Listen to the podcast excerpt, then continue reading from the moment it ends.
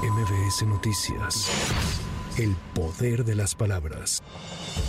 El Tribunal Electoral del Poder Judicial de la Federación hizo un llamado al Senado de la República para que realice los nombramientos de las más de 50 magistraturas electorales que están pendientes. La presidenta del órgano jurisdiccional, Mónica Soto, aseveró que la falta de nombramientos es motivo de preocupación para los integrantes del tribunal. Asumo, me sumo y hago mía la preocupación de quienes integramos este pleno y pues hago un muy respetuoso llamado al Senado de la República para que puedan llevarse a cabo los nombramientos faltantes en los organismos electorales, básicamente en los tribunales electorales de la República Mexicana, las salas regionales y esta sala superior.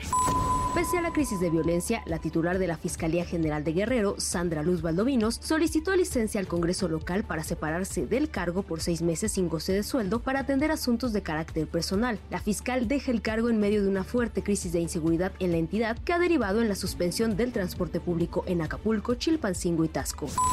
Un juez de control le impuso la prisión preventiva justificada a Ismael Figueroa, a quien la Fiscalía General de la República busca imputarle el delito de lavado de dinero por más de 11 millones de pesos. La defensa del ex líder del sindicato de bomberos solicitó la duplicidad del término constitucional, por lo que será el lunes 19 de febrero cuando se defina si es vinculado a proceso.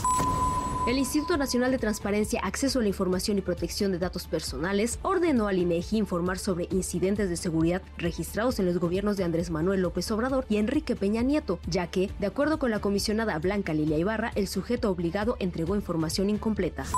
Con el voto en contra de Morena y sus aliados políticos, el Pleno del Senado de la República rechazó y devolvió a comisiones la reforma para garantizar los derechos laborales de policías, peritos y agentes del Ministerio Público.